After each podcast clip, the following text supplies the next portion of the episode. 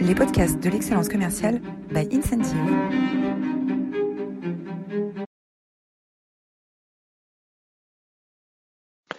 Bonjour à toutes, bonjour à tous et bienvenue dans cette nouvelle édition des Masterclass de l'excellence commerciale. On a l'immense plaisir d'accueillir aujourd'hui le pape de la vente, j'ai nommé Nicolas Caron. Bonjour Nicolas. Bonjour Roland. Merci pour cette Alors, Merci à tous, merci à tous, vous êtes formidables.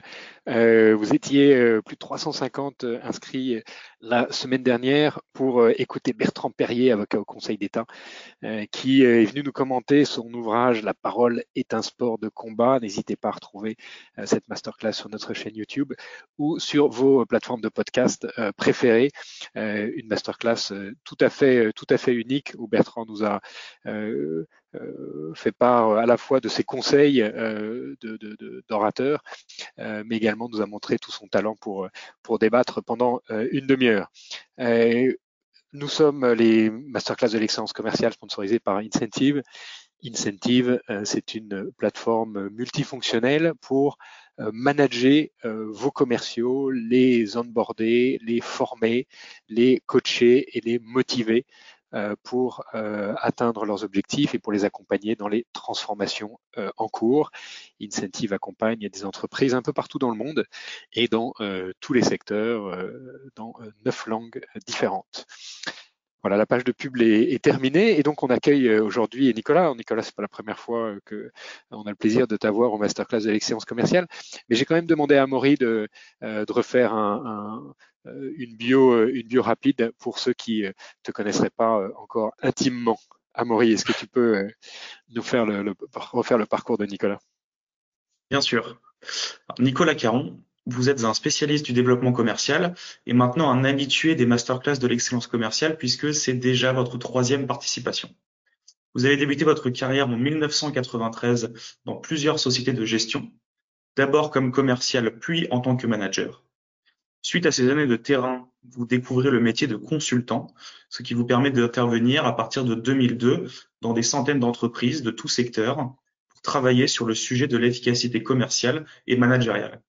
En 2003, vous fondez votre propre entreprise de conseil en management et développement commercial.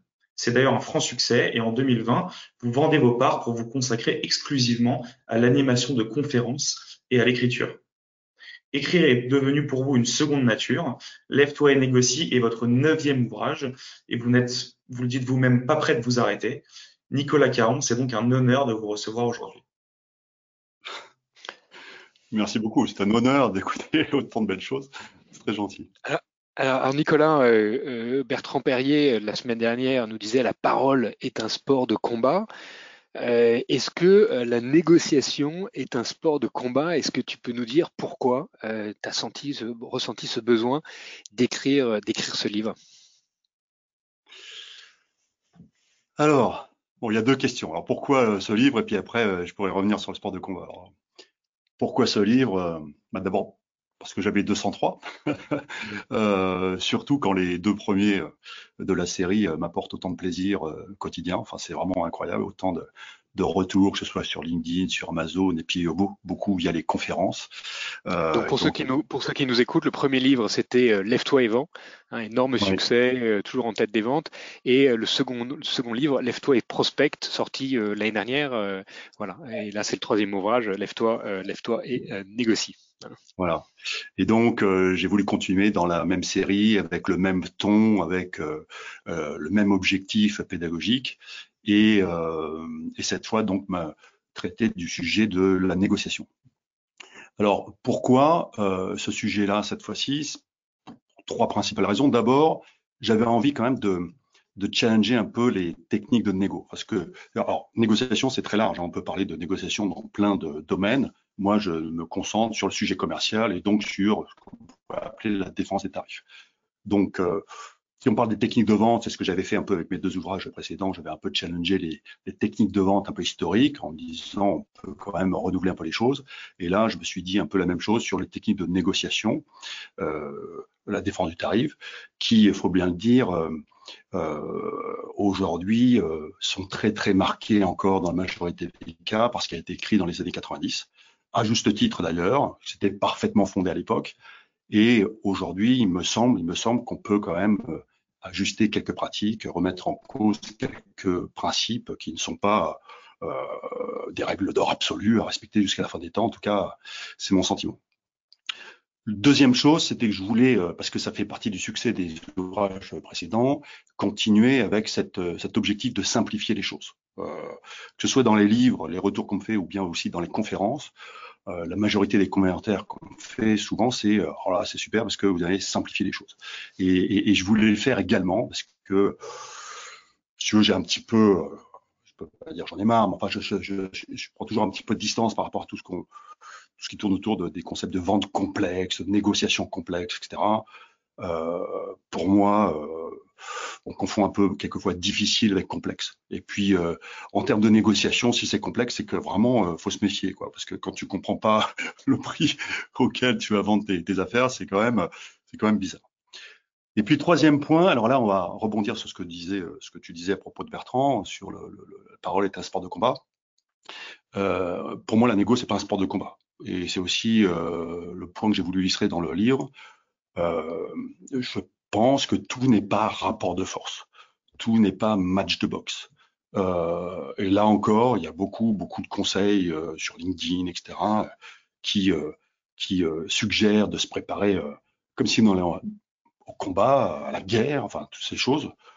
Quelquefois, je me demande à quel moment on va me dire qu'il faut armer des, amener des armes à feu sur le terrain de négociation. Enfin, je veux dire, c'est pas, je sais pas si c'est connoté par l'actualité et par les autres choses. Bon, enfin là, on parle de relations commerciales, on parle de de de de, relations durables, de, partenariats, enfin des choses comme ça. Et, euh, je suis vraiment pas à l'aise avec tous ces termes guerriers, tous ces, toute cette tension euh, et tout ce rapport de force euh, qui, euh, pour certains, devrait être euh, euh, un passage obligé. je ne crois pas. Voilà. En tout cas, avec ces trois idées en tête que j'ai contre le bouquin.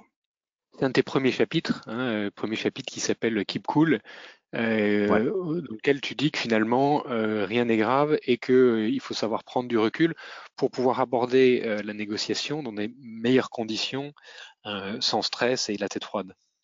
Ouais. Oui, quand je dis rien n'est grave, c'est que souvent on se met une pression colossale sur les négociations qui franchement n'a pas lieu d'être. Quoi. alors ça on l'apprend peut-être un peu avec l'âge maintenant, maintenant et, et, et maintenant j'ai peut-être un peu plus de recul que je n'avais quand je, je, démarrais ma carrière.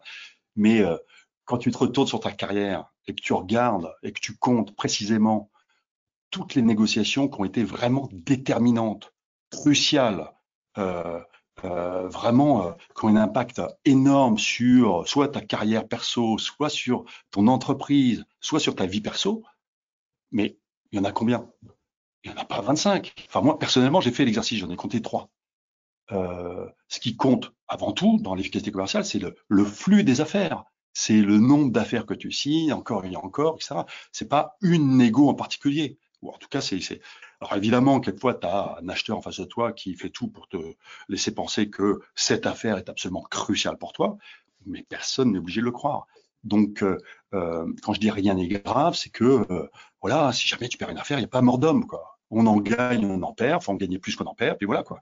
Donc ça, c'est, c'est, pour moi, c'est vraiment important. C'est pour ça que j'ai consacré toute la première partie à, à l'état d'esprit. Donc il y a ça. Et puis, euh, et puis. Euh, tu, tu parles aussi, aussi, de cette anecdote. Tu parles aussi de cette anecdote de la poule et du cochon qui montent un restaurant.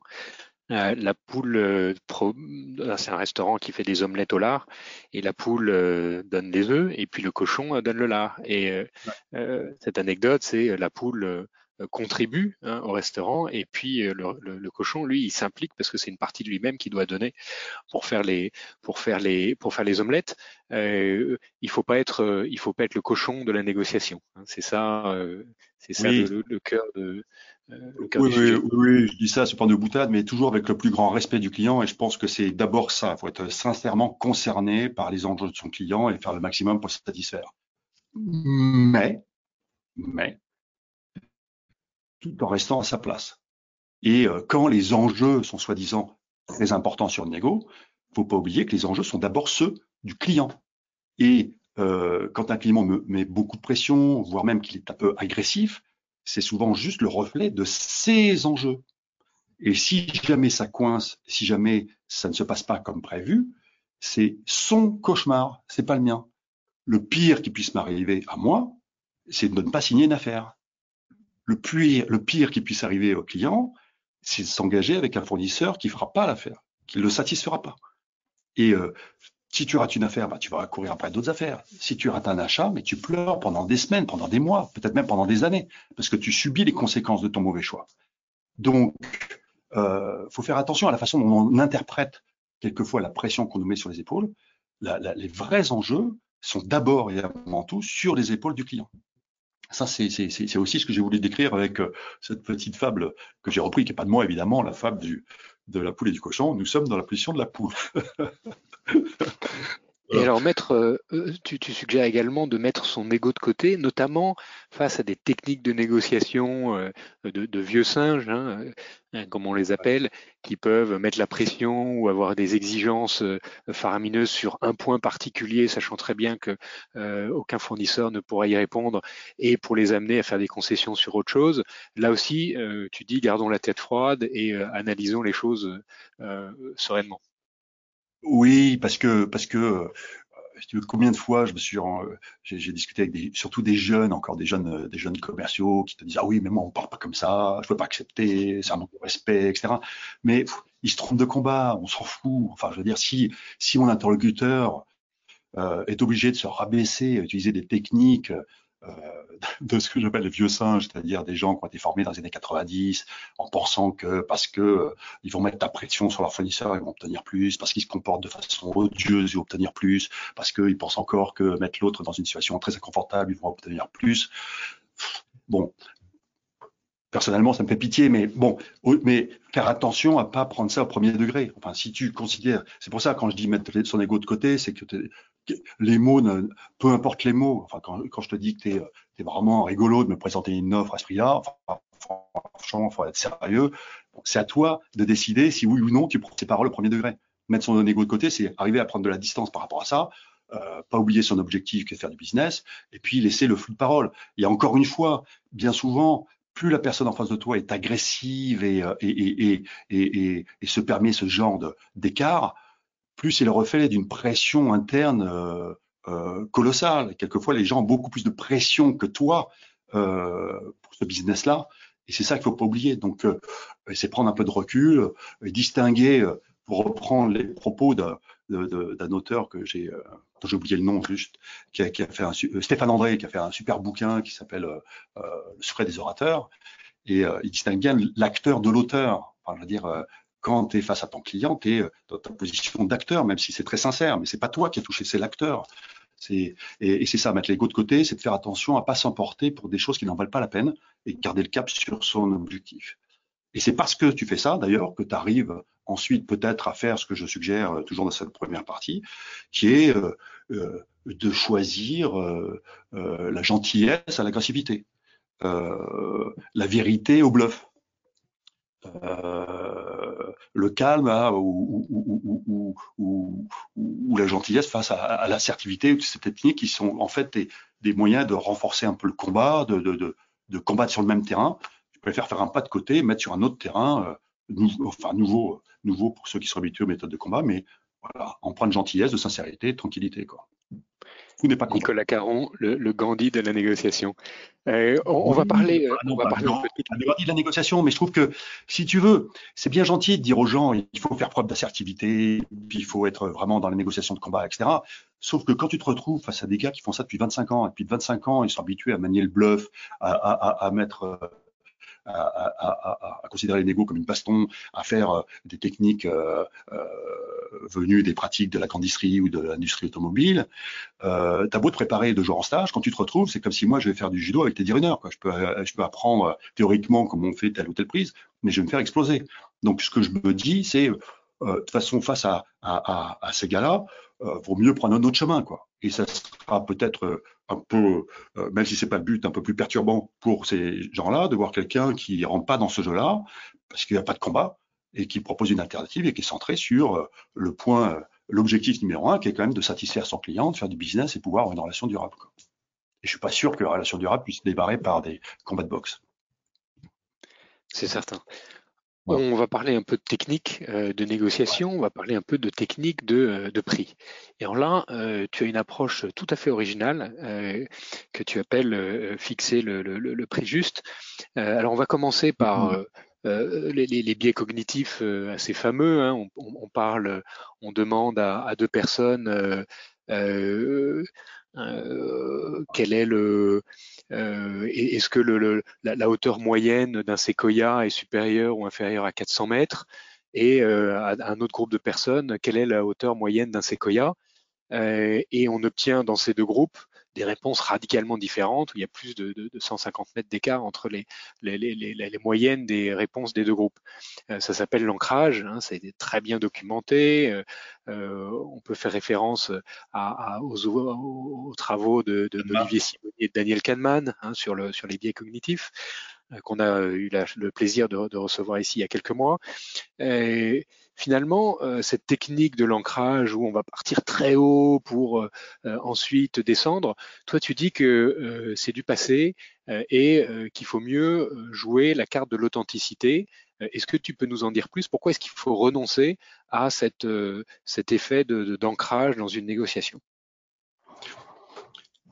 Alors, en tout cas, c'est ce que je propose. Hein. Je vais être très modeste, je ne vais pas dire il faut ou vous devez, chacun fait comme il veut, mais euh, effectivement, je, trouve que cette notion d'ancrage est très, très, très documentée et dans le jargon de la négociation euh, a été appelée euh, depuis euh, les années 90 oser démarrer par une exigence initiale élevée.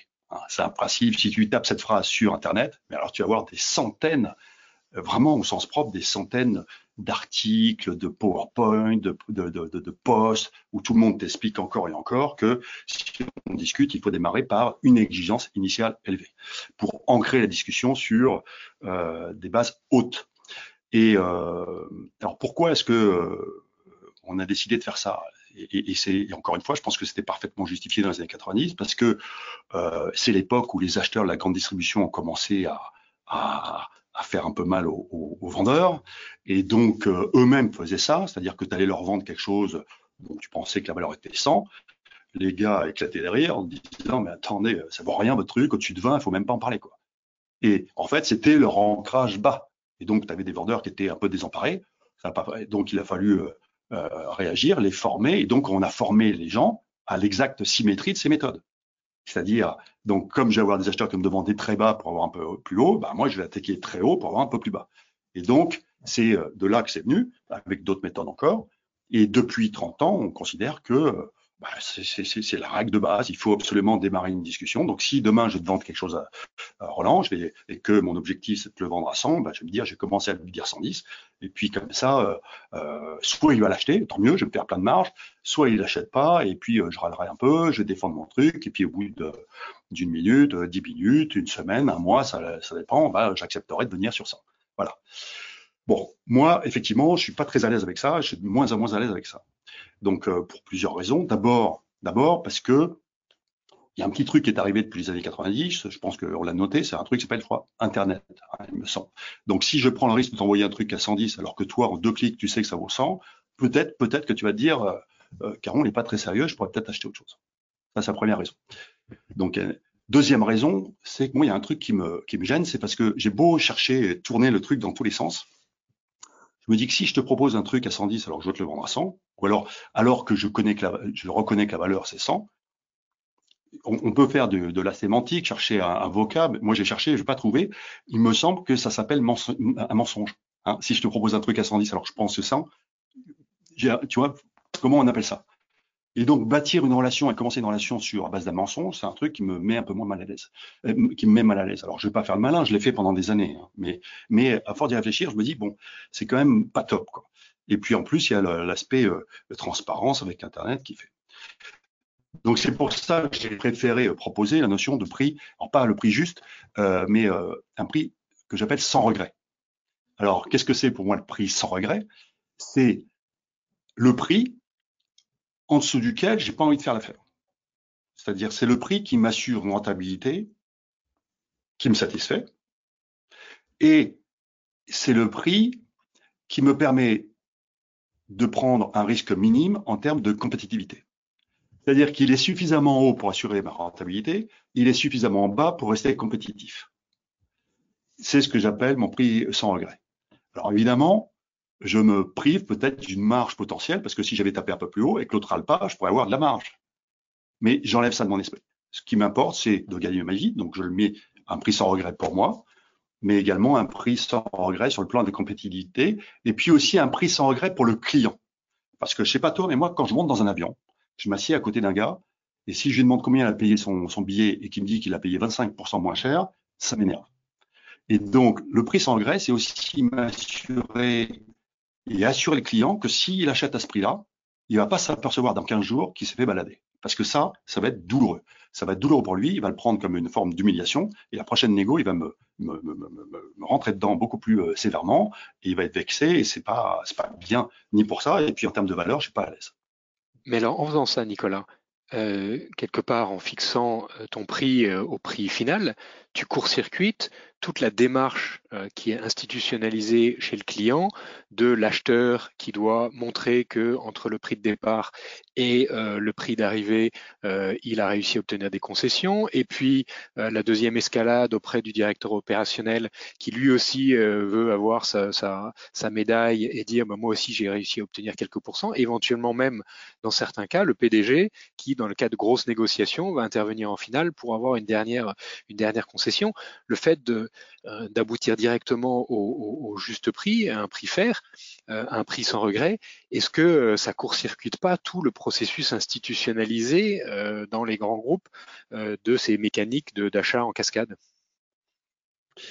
Peut-être, peut-être, mais il y a un autre bouquin qui vient de sortir que j'ai hashtag Nego, gars que je connaissais pas, mais qui manifestement connaît bien le sujet de Nego. Il dit nous sommes 100% responsables de 50% de la relation. Et je trouve que, tu vois, je suis content de pas l'avoir lu avant de sortir le bouquin parce que j'aurais, j'aurais été inspiré par ça. Je trouve que c'est une bonne idée. Moi, je suis pas, je suis pas responsable de la carrière de l'acheteur que j'ai en face de moi, quoi.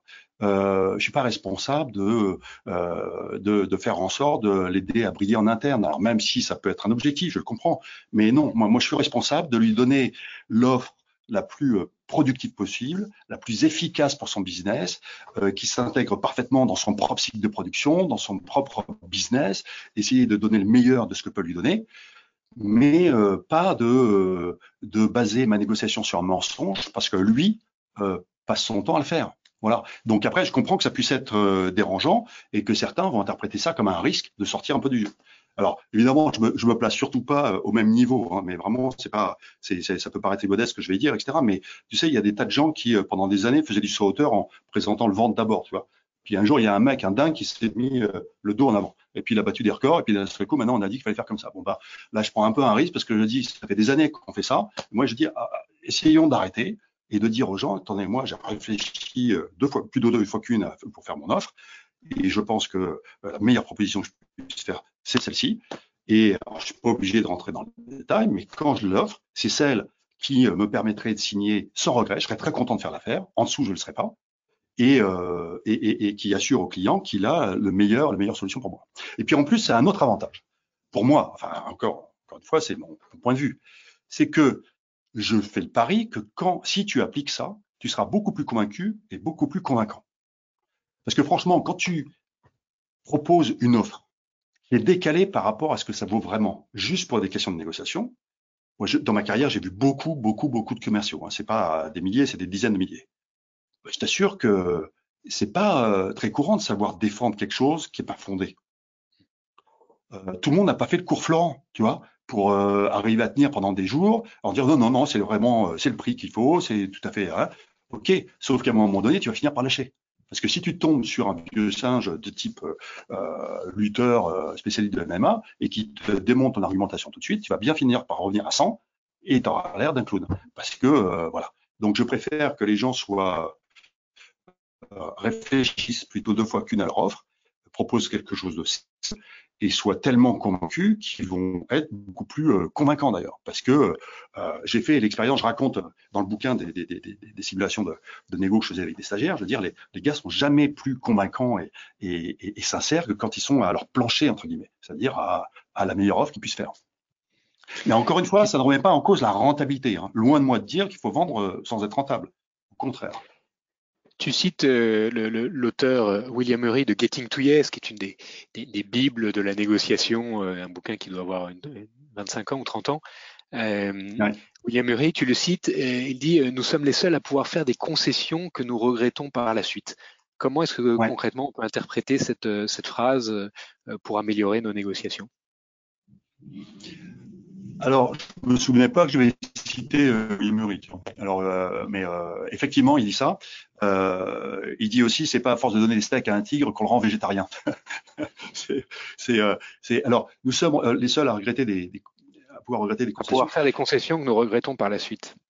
Voilà. Alors, c'est, bah, c'est par exemple si tu vends à un prix qui n'est pas euh, ton prix sans regret, par exemple, sous le coup de la pression parce qu'un acheteur t'a fait une prise de judo particulière à laquelle tu t'attendais pas, parce que euh, t'a mis une pression à laquelle tu t'attendais pas, et que tu finis par vendre euh, non pas à 100, mais ces chiffres pour qu'on va voir un exemple, mais à 90, eh bien c'est toi qui le décides, c'est ta volonté. Après tu vas dire oui l'acheteur n'a pas été gentil, mais enfin non, c'est toi qui as accepté de faire 90. Et c'est toi qui vas pleurer après pendant des semaines parce que tu vas devoir délivrer une prestation à 90 où t'es pas c'est pas content parce que c'est pas rentable, et c'est la double, voire la triple, voire la quadruple peine. Donc, euh, c'est ta décision perso d'accepter de descendre à des niveaux de prix qui ne te satisfont pas. Voilà. Et c'est pas la responsabilité de l'acheteur. L'acheteur, il est dans son rôle. Il fait euh, tout ce qu'il peut pour avoir le meilleur prix. Maintenant, c'est à toi ou pas d'accepter euh, de rentrer dans le jeu. Que si l'acheteur, si l'acheteur, il te, il, il, remet en cause ton tarif, il peut avoir plusieurs cas de figure c'est comme au restaurant, tu vas dans un dans un dans un dans un, étoilé, euh, tu t'attends pas à payer le prix d'un snack. Quoi. Donc euh, si l'acheteur euh, est dans cette position-là, c'est son sujet, mais c'est pas le mien. En revanche, si tu lui sers une omelette et en, espérant lui faire payer le prix d'un nettoyé, là il a raison de négocier.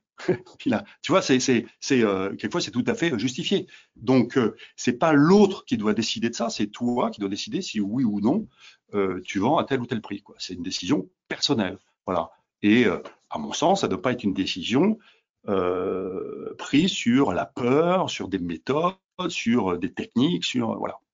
Il y a quand même une réalité économique derrière. Quoi. Alors on va parler maintenant de, ta, de la méthode que tu suggères dans la troisième partie de ton bouquin, que tu appelles la méthode non-égo. Ce qui est assez, assez, assez, assez bluffant. Euh, donc la première partie de cette méthode, c'est bien sûr de présenter le, prix, euh, le prix sans regret. La deuxième euh, étape de cette méthode, c'est accepter calmement les résistances et les objections. Ouais.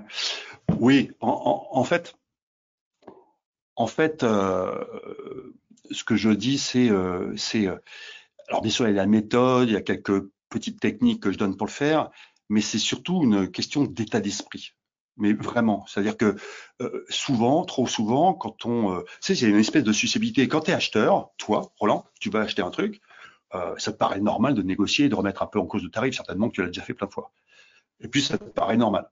En revanche, quand tu vends avec moi, je te demande de faire un effort tu peux être un peu vexé par ça ou tu peux réagir, surréagir par rapport à ça. Quelquefois, on a une espèce de schizophrénie, on considère que les choses qu'on fait sont normales, mais quand on nous le fait, on trouve que c'est pas normal. Donc je rappelle, quand le gars, l'acheteur, il est dans son rôle, quoi. Il a besoin de valider, de vérifier que ce que tu lui as proposé est, correct. Donc c'est légitime de sa part. Donc c'est pas la peine de s'offusquer, de faire, euh, de, de, de, voilà, de, s'offusquer. Et c'est surtout, je vais beaucoup plus loin que ça, c'est de dire, il faut vraiment accepter, mais au sens profond du terme, quoi. Accepter que le gars, il puisse avoir envie de remettre en cause le tarif. Accepter que le gars, il puisse se dire, est-ce que c'est vraiment justifié? Accepter qu'il ait peut-être pas encore compris toute la valorosité que tu peux lui apporter. C'est vraiment, c'est accepter pas au sens de la méthode, c'est vraiment sincèrement accepter. Et je vais même juste jusqu'à accepter qu'il puisse décider d'aller voir ailleurs.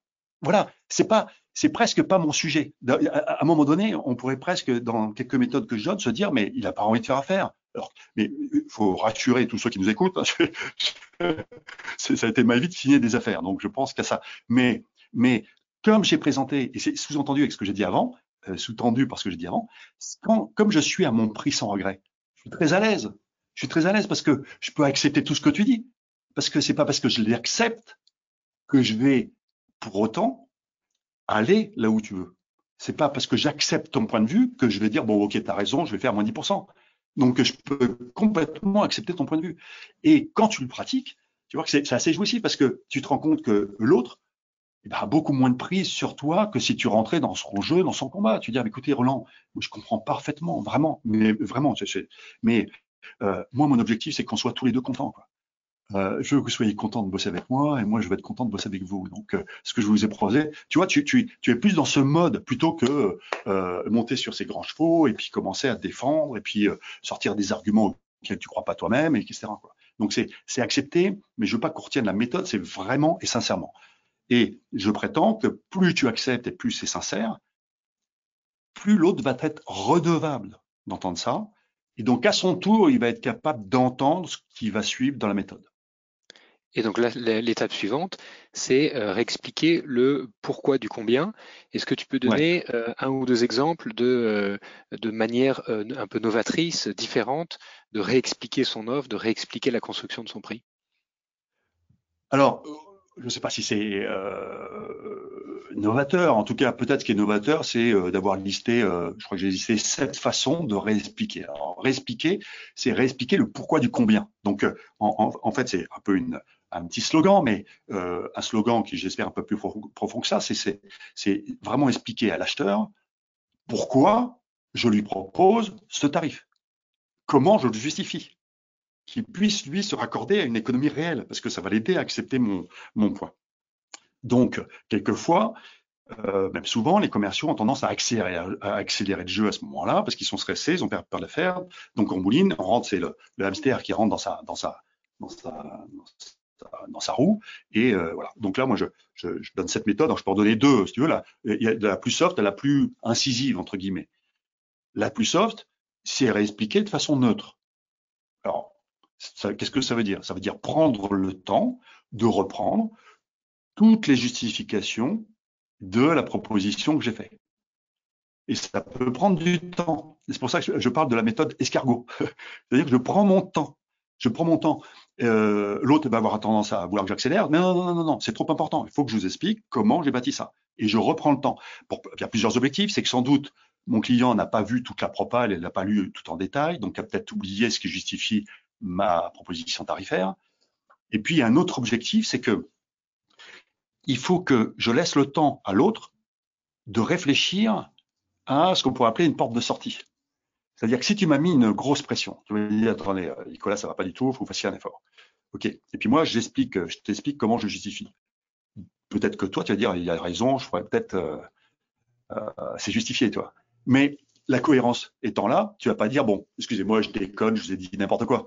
Il faut que, faut que euh, petit à petit, tu, tu, tu, ça infuse, tu aies le temps de, de, trouver une façon de justifier que tu écoutes ce que je te dis. Donc c'est pour ça que je prends le temps, à la fois pour lui réexpliquer sur le fond, et puis pour lui laisser le temps de trouver lui-même une porte de sortie pour pas l'enfermer dans le piège.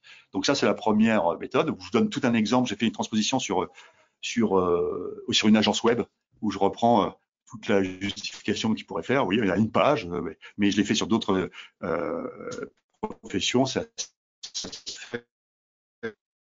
Dernier trois points, il y a, on a fait ça. je crois qu'il y en a un, c'est réexpliquer, euh, euh, réexpliquer pourquoi ce n'est pas comparable ou un truc du genre, quoi, pour expliquer, le non comparable. C'est-à-dire que là, je donne un exemple dans mon ancien métier d'ailleurs, où euh, quelquefois j'étais mis en concurrence avec des, des, gens qui avaient des prix de journée très très très inférieur. Et alors je me délectais euh, quelquefois à expliquer, à prendre le temps et dire, euh, si vous voulez, je vous explique comment euh, est composé le prix du jour des gens qui vous proposent des, des prestations à ce, à ce niveau-là. Et donc j'expliquais très gentiment, professionnel professionnel, comment était composé le prix. Juste, donc c'est pas pour, c'est pas dire de façon péremptoire que c'est pas comparable et de faire la leçon au gars, c'est juste dire, écoutez, avant de prendre votre décision, si vous vous permettez, je vais vous expliquer comment se construit le prix des gens qui vous proposent un tarif de cette nature. Comme ça, vous pourrez comparer. Et donc là, quelquefois, ça calme parce que d'un seul coup, l'acheteur euh, comprend qu'il n'est pas du tout en train d'acheter la même chose. Mais encore une fois, tout ceci à chaque fois, le fil directeur, c'est de faire avec euh, la plus grande bienveillance possible, avec beaucoup de gentillesse, de sympathie, de courtoisie, d'élégance. Je mets pas l'autre en défaut. C'est pas un combat de boxe et je lui donne tous les éléments possibles pour qu'il puisse prendre sa décision en ma faveur, certes, mais euh, sans une pression excessive, parce qu'encore une fois, je suis très à l'aise, puisque ce que je lui ai proposé, c'était à mon niveau de prix sans regret. Donc, si on ne fait pas affaire, c'est pas un drame. On arrive à la fin de cet entretien. Warren Buffett disait il faut 20 ans pour construire une réputation, 5 minutes pour la détruire. Finalement, la nouvelle méthode que tu, euh, que tu prônes, euh, c'est celle de la confiance, c'est celle de l'authenticité, euh, c'est celle d'un parler vrai entre acheteurs et, et, et, fournisseurs. un grand merci pour ce, pour ce partage, pour ce témoignage. Les deux dernières questions qu'on pose à tous nos invités et quelle est ta plus belle expérience de management? Et est-ce qu'il y a une citation qui t'inspire, Nicolas?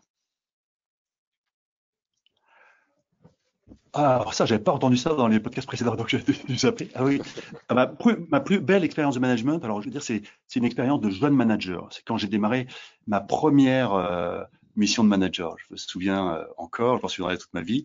On m'a confié une équipe et, euh, et, et, et, les gens autour de moi m'avaient dit, mais si tu veux, ce gars-là, on t'enlève de l'équipe parce que vraiment, il n'y a rien à en tirer. D'ailleurs, on va le mettre en replacement, etc.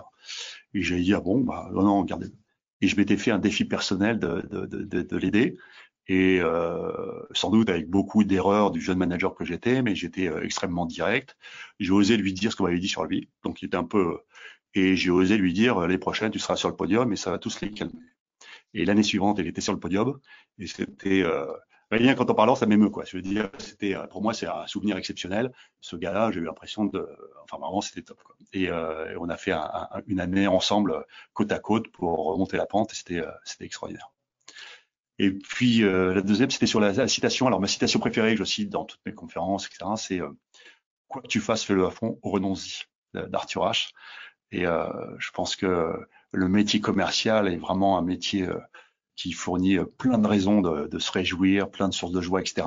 Encore faut-il le faire à fond. Et tous les gens que j'ai croisés dans ma carrière qui, euh, s'éclatent dans ce job, ils font le truc à fond, ils cherchent tous les jours à, s'améliorer. Et, euh, et, voilà, c'est ce que je souhaite du fond du cœur à tous ceux qui nous ont écoutés aujourd'hui. Quoi que tu fasses, fais-le à fond ou renonce-y. quoi que vous fassiez, précipitez-vous si ce n'est pas encore fait dans votre librairie préférée. Euh, pour euh, acheter euh, Left Way Vent, Left Way Prospect, Left Way Négocie, le dernier ouvrage de Nicolas Caron. Trois piliers, trois bibles pour vos équipes et pour vous inspirer, pour, faire, pour transformer votre manière d'aborder la vente. également les conférences commerciales. Nicolas, tu es conférencier, donc n'hésitez pas à aller sur le site de nicolasnicolascaron.fr. Euh, si vous êtes intéressé euh, par euh, une, conférence de Nicolas. Elles sont tout à fait spectaculaires, vivantes et, inspirantes. et puis, créer un monde de confiance, hein, les bons comportements commerciaux pour gagner, un ouvrage de Guillaume Petitjean. Euh, terminé par en faisant un lien avec Bertrand Perrier de, la semaine dernière? Bien sûr, bien sûr. Juste, juste un dernier truc qui me démange. Tu sais, à un moment donné, j'ai bien aimé son, son truc, il, il, parle de la goutte la goutte de poison dans le puits. En disant, il suffit d'une goutte pour que tout le puits soit, euh, soit, soit contaminé. Eh bien, euh, c'est un peu ce que, ce que j'ai voulu faire passer depuis tout à l'heure. Il suffit d'un mensonge pour que toute la négociation soit perturbée. Et surtout la relation à, à long terme. Et c'est pour ça que c'est ce qui anime le bouquin que, dont on a parlé aujourd'hui. Une très jolie conclusion. Pour ceux qui doivent partir, euh, on vous donne euh, rendez-vous la semaine prochaine pour parler de désengagement, prévenir et surtout guérir avec euh, Isabelle Barthes, qui est professeure agrégée et chercheur en management. Et si tu as encore quelques minutes, Nicolas, on sera ravi de prendre les questions de nos auditeurs. Il nous reste une dizaine de minutes. On a un peu débordé. C'était tellement, tellement passionnant. C'est que je voulais parler de Bertrand. Bon, super. Est-ce que, est-ce que, Amaury, on a quelques questions de notre, notre audience? On a bien quelques questions et remarques, Roland. Alors, je commence avec, les remarques qui sont arrivées en premier. La valeur se discute avec le business. Le prix se discute avec les achats qui sont parfois décorrélés de la valeur slash du business. Euh, une, autre remarque qui va avec. La négo, euh, pardon. La négo ne se fait pas uniquement sur le prix. Beaucoup de négos se font sur des aspects de sécurité ou confidentialité, entre parenthèses RGPD, et autres plafonds de responsabilité. Votre méthode, du coup, est-elle aussi applicable aux négociations ne, se faisant pas uniquement sur le prix? Ok. Euh, alors, dans, la réponse est oui, bien sûr. Euh, dans le livre, à plusieurs reprises, je, précise, je, je mets sous le vocable prix l'ensemble des conditions, euh, entre guillemets, conditions générales de vente, où il y a plein d'aspects Et je pense que c'est tout à fait adapté et, et, je comprends toutes les autres conditions également derrière, derrière ce, ce vocable générique pour simplifier les choses de façon pédagogique. Mais bien sûr. L'expert de la négo préconise donc de ne pas négocier. Euh, la notion de juste, je dis, l'expert de la négo préconise de ne pas négocier. La notion de juste marge est totalement subjective et les intérêts sont par nature opposés. Il n'y a donc pas de mensonge à préférer vendre à 110 plutôt qu'à 100. Et ma fenêtre sans regret peut être entre 100 et 110. Non. Euh, tourner sous forme de question. Je, ne comprends pas bien le détail de la question, mais je comprends l'esprit. Euh, l'esprit, c'est sûr que je je, je, je, je, vais pas plaire à tout le monde et je pense que ça peut perturber de dire euh, non, non, non, la négo, c'est euh, on démarre, on prend une marge et puis après on se met d'accord sur une forme de compromis. Et il y a plein de choses. Hein. J'ai vu le patron d'une école de commerce récemment dire euh, règle d'or, euh, toujours commencer par une exigence élevée parce que de toute façon tout se terminera par un compromis. Je, connais, hein, j'ai pratiqué pendant 30 ans et j'ai été, j'ai côtoyé les gens qui ont écrit ces méthodes. Donc euh, voilà. Mon point, c'est que ce que le client achète, c'est pas une expertise en égo, tout comme il n'achète pas une expertise en technique de vente. ce que le client achète au fond de lui, c'est être assuré sur sur le fond, le, le, le, le fond de la chose vendue. Euh, de la technique vendue, du service, euh, sur son efficacité, sur le fait que ça va l'aider lui-même à être plus productif. C'est d'abord ça qu'il achète. Il n'achète pas des techniques de négo. Je vous donne un exemple. Il n'y a pas très longtemps, là, je me suis remis à faire des petites vidéos sur euh, sur Internet. Donc, euh, j'ai commencé à, à, faire un peu le tour du marché, savoir. Je suis parti de zéro. J'ai regardé des différentes solutions. Et puis après, j'ai eu des entretiens comme ça en visio avec plusieurs. Puis lors d'une deuxième, d'un, du deuxième euh, interview, donc euh, ce qu'ils doivent appeler dans leur jargon le R2. J'ai la personne qui, euh, qui, me, qui me parle et puis je lui demande, je lui dis mais là ça me, je suis pas bien sûr, euh, est-ce que vous pourriez me faire un, un proto pour que je puisse voir un peu comment la tête que ça et donc la fille me dit, donc elle sort son manuel, elle me dit, bah tiens, alors là, il a dit ça, donc signal d'achat, donc je vais faire la question de préfermeture. Donc oui, monsieur Caron, bien sûr, on peut le faire. Dans la mesure où on ferait ça, est-ce que ça veut dire que de votre côté, voilà. Donc là, c'est une super forte en égo, sauf que moi, ça m'a tout donné envie, ça m'a donné envie surtout de passer ailleurs. Quoi. Donc euh, en matière de négociation, c'est pareil. Euh, quand je demande à quelqu'un de faire un effort, si le gars, il me, il peut être très fort en égo, mais pour autant pas être très séduisant pour moi. Donc moi, je fais le pari que de plus en plus d'acheteurs ont envie euh, euh, de passer à côté de tout ça. Puis je pense aussi aux nouvelles générations. Je veux dire, euh, on peut le tourner dans tous les sens. Je sais que je vais heurter des gens, mais moi, je suis désolé. Quand quelqu'un me propose quelque chose à 110 et puis je fonce les sourcils, je vais où Et puis après, on est à 105. Et ben, ça veut dire qu'il a commencé par un mensonge. Et ça, euh, pour moi, c'est un peu difficile de continuer. Quoi. Mais euh, je suis peut-être caractériel. Hein. je peux le comprendre. Maintenant, j'ai passé là, je peux l'entendre. Selon vous, Nicolas, quel écart entre deux concurrents est justifiable pour un acheteur lors d'une négociation précisée à critères identiques et en pourcentage? Alors là, je, je, je, pense que la magie de la vente, la magie de la vente euh, passe beaucoup par la confiance. C'est plutôt la magie de la confiance. Donc, si j'ai euh, vraiment beaucoup, beaucoup confiance en vous, je pense que quelques pourcentages de plus ne m'empêcheront pas de, euh, de, de, passer par vous. En revanche, si euh, la confiance altère franchement ma rentabilité, évidemment, je vais me poser des questions. Mais, euh, mais c'est d'abord une question de confiance. Est-ce que la confiance du moment, puis la confiance lorsque ça coincera, euh, comment est-ce que vous allez vous comporter si jamais j'ai un, un, sujet euh, de, de, de, technique ça, ça, ça, ça, a beaucoup de valeur. Donc, euh, évidemment, je peux travailler avec des Chinois qui font au moins 25%, mais est-ce qu'ils seront là quand j'aurai besoin? Euh, C'est un peu délicat. Donc, euh, je pense que quelques pourcents euh, sont tout à fait acceptables. Est-ce que l'honnêteté en négociation permet de signer plus rapidement ou plus facilement un client? La confiance en négociation permet de signer beaucoup plus rapidement. Si je vous fais confiance, le cycle de vente va être accéléré. Si je vous fais confiance, je vais vous donner des infos que je donne pas aux autres. Si je vous fais confiance, je vais peut-être même vous donner des recos euh, spontanément. Si je vous fais confiance, je vais moins vous emmerder sur les tarifs. Et il faut que je vous fasse confiance. C'est pour ça que je dis que le gars qui me présente un prix avec une marge de manœuvre trop importante, sauf s'il a fait le cours Florent et que c'est un expert dans euh, les techniques à la Pinocchio, il va avoir du mal à me donner confiance parce que je vais sentir au fond de moi. Vous savez, je crois beaucoup à la force du cerveau. Alors, je vais pas faire la neuroscience, je suis incapable, mais on, sent euh, le, ventre, il parle. Je sens si le gars qui est en train de me parler, il me raconte des histoires ou s'il est sincère. Et si je vous sens sincère et si je vous fais confiance, mais euh, tout est permis, tout est possible. Mais il faut mériter cette confiance. Là où c'est un petit peu difficile, c'est euh, vous faire confiance alors que vous êtes en train de me rouler dans la farine. Mais il y a des gens qui savent le faire. Hein. Moi, je, je, je, fais le malin, mais je me suis fait avoir combien de fois? Là, je suis en train de vivre une expérience très douloureuse à titre euh, personnel, enfin professionnel, où j'ai fait confiance à quelqu'un pour acheter quelque chose d'important. J'ai pas donné trop de détails. Et vous dire, là, je pleure, là, je pleure. Et en plus, euh, la façon dont est traité l'incident est encore pire. Et euh, pourtant, je faisais confiance. Donc, euh, c'est pas infaillible. Mais ce que je veux dire, c'est que dans ma, dans ma, dans ma, dans ma vie, j'ai, j'ai pas acheté autant que j'ai vendu, mais j'ai beaucoup acheté quand même. Quand vous êtes patron d'une entreprise, vous achetez beaucoup c'est très difficile d'acheter. Hein. C'est très difficile. On peut faire le malin, on peut faire le variole, on peut mettre la pression, mais c'est très difficile parce qu'on est toujours obsédé par une idée. C'est est-ce que je fais bien de choisir ce gars-là? Donc quelquefois, effectivement, quelques pourcentages de plus. Euh, si vraiment j'ai confiance et que je suis assuré que ça va bien se passer, euh, c'est pas le sujet. Quoi. quoi que tu fasses, fais-le à fond ou renonce-y.